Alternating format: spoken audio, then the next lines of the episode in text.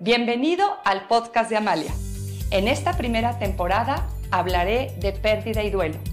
Cuando a mí me preguntan a qué me dedico, yo siempre digo que me dedico a escuchar historias. A estas alturas de mi vida, yo digo que estoy hecha de historias. Y de las historias que más escucho tienen que ver con pérdida y duelo, con cómo manejar el dolor, qué hacer ante la pérdida. ¿Te ha pasado estar en una situación donde dices, ¿Es normal lo que siento, lo que me está pasando? ¿Cómo lo vivo? ¿Qué hago con este dolor? Pues de esto y más hablaremos en esta temporada. Este es el podcast de Amalia. Soy Amalia Osorio Vigil.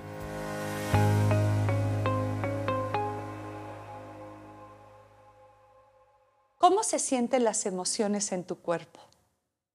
¿Te has puesto a pensar qué le pasa a tu cuerpo con cada una de las emociones? Hoy hablaremos de las emociones y las matizaremos en el duelo. Las emociones en el duelo. Las emociones en el duelo duelen. Cada una de las emociones que se vive en el duelo, además de la emoción, estamos viviendo el dolor emocional, resultado lógico de estar viviendo una pérdida que nos duele en lo más profundo. Me gustaría explicar que las emociones son reales, se construyen en el cuerpo y tienen un impacto en nuestra neurobiología. Cada emoción nos impacta de manera diferente en la temperatura, la respiración, el olor, la pupila, la coloración, transpiración. A veces hasta en las lágrimas hay componentes diferentes según el tipo de lágrima que tenemos las emociones se construyen en el cuerpo, es todo aquello que pasa en mí, que yo le he puesto un nombre, tristeza, enojo, frustración, anhelo, nostalgia, melancolía. Los seres humanos le hemos puesto nombre a eso que nos pasa en el cuerpo. En el duelo, las emociones coexisten. Al mismo tiempo puedes tener distintas emociones, aunque obviamente una puede tener más fuerza, más intensidad. En el duelo tenemos estados emocionales, compuestos por distintas emociones. Lo interesante es saber que las emociones son normales, naturales y necesarias. Tres palabras que empiezan con N, normales, naturales y necesarias. Estas tres palabras toman una fuerza muy particular en el duelo. Es normal que tengas emociones, es natural y además es necesario. Y esta palabra se me hace muy importante. ¿Por qué las emociones son necesarias? Porque tienen una función. En el duelo, las emociones que corresponden al duelo, esas emociones que son reales, no las que creamos, no las que nos imaginamos, sino las que corresponden al duelo, esas son necesarias, tienen una función. Y cuando hablo de función, hago referencia a que aportan algo en tu proceso de duelo. Pueden sentirse desagradables, pueden sentirse incómodas, pero te aportan algo, son necesarias para algo. Están asociadas a estas altas y bajas que vivimos en el túnel. Y hoy quisiera, en este episodio, explorar tres, tres emociones para mí las más comunes en el duelo. Es importante mencionar que estas tres emociones de las que voy a hablar hoy se pueden exagerar, disminuir, negar. Es como si les echáramos royal. Las podemos hacer grandes, grandes, grandes, grandes o las podemos absorber y decir que no existen, aunque sí existen y pueden salir en otro momento de la vida de otra forma, a veces transformadas. ¿Cuáles son estas tres emociones básicas que se presentan en el duelo? Miedo, tristeza y enojo. Recuerda que se pueden hacer grandes o pequeñas. Lo sano es que las vayas viviendo conforme se presentan, acorde a lo que está sucediendo, que las vayas sintiendo con el matiz y la intensidad que corresponde. Porque si las metemos a este proceso de transformación, luego nos encontramos con escenarios muy diferentes a lo que correspondía sentir con cada una de ellas. Yo le digo a las personas, no es lo mismo lidiar con enojo que con resentimiento. No es lo mismo lidiar con tristeza que con depresión. No es lo mismo lidiar con miedo que con ataques de pánico. Y cuando las emociones se transforman, no se van a destruir ni van a desaparecer, se van a transformar. Esa transformación puede tener un impacto real a nivel físico, es decir, a nivel salud, a nivel sensaciones, en generar de estados emocionales muy complejos, a nivel mental, a nivel de actitudes. Por eso, qué bello es que la gente en su duelo vaya poniendo atención, se observe cuando está sintiendo estas emociones que le dicen mucho de lo que necesita hacer en su proceso de duelo. Voy a empezar hablando del miedo en el duelo. Cuando tú tienes miedo es porque el miedo te está diciendo que tu realidad es diferente, que estás viviendo algo nuevo, diferente o desconocido. El miedo va a agudizar tus sentidos y te va a ayudar a prepararte, adaptarte, a moverte a una nueva realidad que tú no elegiste, pero que está sucediendo. Ese miedo entonces te dice, hey, cuidado, la vida cambió, la vida es distinta. Observa, mira, escucha diferente, te agudiza los sentidos para que veas qué caminos ir tomando, qué pasos ir dando hacia esta nueva realidad. El miedo en el duelo, una parte sana, bien manejada, te hace decir, ¿cómo va a ser mi vida sin esta persona, con esta enfermedad, sin este trabajo, sin esta economía? Y si ese pensamiento lo manejamos de manera adecuada, el miedo te ayuda a prever, a buscar opciones para este futuro que se está dando día a día en esta nueva realidad. El miedo tiene que ver con lo real, con lo que está sucediendo. Y en un duelo quiero que tú pienses cuántas cosas cambiaron.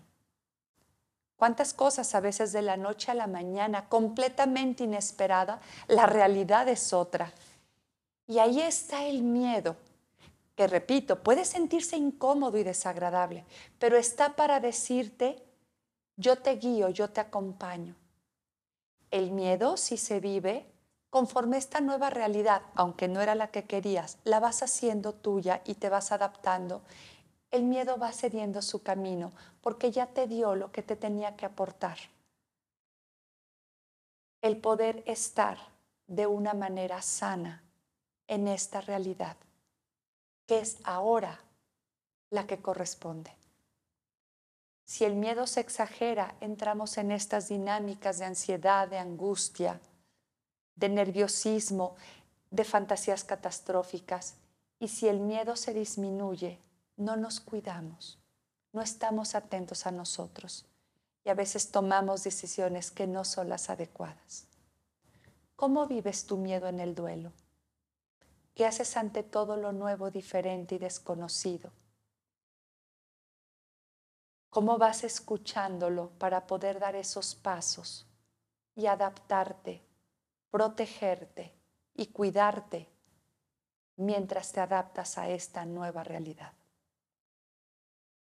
Ahora vamos a hablar del enojo en el duelo. Fíjense que el enojo es una emoción que nos da mucha fuerza. Pensemos en el enojo con ese coraje bien entendido que te hace moverte.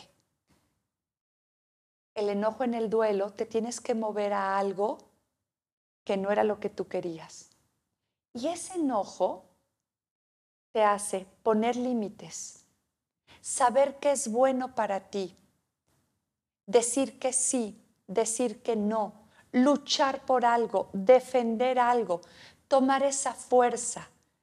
Si no tuviéramos el enojo bien encaminado, bien matizado en el duelo, no tendríamos esta fuerza para salir adelante porque en el duelo muchas veces necesitas ese enojo para activar la voluntad, ese coraje interior para tomar esa decisión y moverte, levantarte, hacer algo.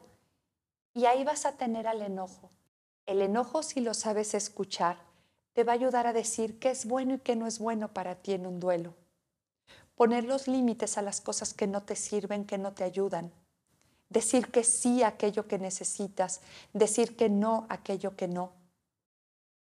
Un fenómeno muy particular que pasa en el enojo, en el duelo, es que muchas veces el enojo en la vida cotidiana, vas, hablas con, con esa persona, dices algo, defiendes algo, pero muchas veces en el duelo estamos enojados con la circunstancia, con lo que pasó, con lo que sucedió, y entonces el enojo muchas veces se encuentra con la impotencia de ¿con quién me enojo? ¿A quién le echo la culpa? Y este enojo que muchas veces está envuelto de algo abstracto, hace que la persona tenga internamente una sensación de frustración, de no saber qué hacer con lo que pasó en la vida. Por eso la gente a veces se enoja con la vida, con las circunstancias, con los doctores, los hospitales, las calles, los semáforos, los días del año, la lluvia, el frío, el calor. Pero si tú sabes escuchar el mensaje del enojo, vas a poder poner esos límites, vas a poder decir que sí y que no, expresarte, decir, pedir, aclarar, hablar. Si el enojo se exagera, recuerda que puedes entrar en esa ira, furia, rabia, resentimiento, rencor y muchas veces termina en violencia. El enojo no es violencia, el enojo es defensa, luchar por algo. Y lamentablemente cuando el enojo no se toca en un duelo, ese enojo hace que permitas, que aguantes, que toleres y que muchas veces estés haciendo, actuando o permitiendo algo a lo cual tú no crees que tienes derecho a decir que no. Y entonces cuando no se toca el enojo, la gente entra en un rol de abnegación, de sumisión, de permitir y de justificar, que hace que mucha gente en el duelo lo viva desde ahí. ¿Cómo vives tú el enojo en tus duelos ante una pérdida? ¿Qué tanto luchas y defiendes lo tuyo? ¿Te expresas? ¿Usas esa fuerza interior para salir adelante? Y finalmente, vámonos a la tristeza. Estas tres emociones básicas de las que te quise hablar hoy, por ser las más comunes y si las manejamos a tiempo y en la proporción adecuada, te van a ir dando esta pauta para vivir el duelo de manera adecuada. Yo digo que la tristeza es una emoción muy sabia, porque ¿saben qué hace la tristeza? Silencio interior. De hecho, cuando una persona está triste, muchos de los ruidos de alrededor dice, no, bájale la música, no quiero oír, estás hablando muy fuerte, quiero estar en silencio, quiero un tiempo para mí, quiero estar tranquilo. Porque la tristeza te va diciendo, necesitas introspección, vete hacia adentro de ti. La tristeza te invita al retiro, a ese espacio contigo, porque la tristeza tiene que ver con la pérdida, con elaborar el duelo y te conecta con tu sabiduría interior para ver cómo vivir esto. Algo muy importante cuando estás metido en esta tristeza sana. Agradeces lo que hay que agradecer. Perdonas lo que hay que perdonar. Conservas lo que hay que conservar. Sueltas y te despides de lo que hay que soltar o despedirse porque finalmente la sabiduría de la tristeza te lleva a no quedarte con pendientes, a quedarte en paz, a elaborar el duelo. Por eso la tristeza te mete tanto contigo, porque para que puedas estar, como dice el libro, ligero de equipaje, tienes que haber vivido tu tristeza, porque justo en la tristeza lo que logras es estar en paz, sin pendientes, para que no se vuelva ese pesar ni te quedes con cosas arrastrando que conforme vamos avanzando en la vida cobran más peso. Por eso se llama pesar. La tristeza duele y en el duelo no siempre se siente igual. Se acompaña a veces de nostalgia, de anhelo, de enojo, de miedo. La tristeza se va transformando. La tristeza se va acompañando de otras emociones. Y conforme tú la vas viviendo, también vas experimentando esa sensación de desahogo, de descanso. La tristeza te da claridad, te permite ver las cosas diferente, porque puedes quedar con el duelo elaborado si escuchas la tristeza. Si la exageramos, por supuesto que nos podemos ir a depresión. Si la niego, no me escucho, no me doy este tiempo para mí, para escucharme, respetarme, cuidarme e ir junto con mi sabiduría interior, quedándome en paz con esa circunstancia que viví. Y así podríamos imaginarnos en el duelo, en este túnel, que estas tres emociones muchas veces se toman de la mano. A veces una va más adelante que las otras, tiene más fuerza. Necesitamos a las tres. Las tres te aportan algo muy importante. Por eso, como un triángulo unido por tres lados, estas tres emociones a veces así se encuentran. El miedo te ayuda a adaptarte. El enojo a defenderte y a poner límites. Y la tristeza a quedarte sin pendientes. Y aquí regreso a esas tres Ns que te mencioné. Son normales, naturales y necesarias. Recuerda que aunque se sientan incómodas y a veces desagradables, si las sabes escuchar y abrazar, vas a tener claro el mensaje y este mensaje te va a permitir avanzar en el duelo de una manera protegida, con límites y en paz. Abrázalas, porque cada una te da un mensaje que necesitas en tu duelo. Te veo en el siguiente episodio.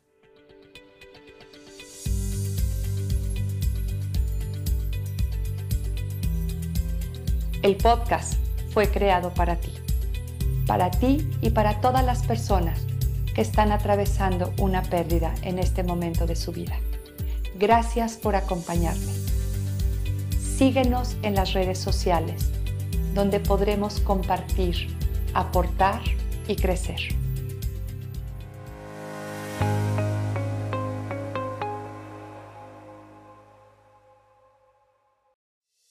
Esta es una producción de videopodcast.mx.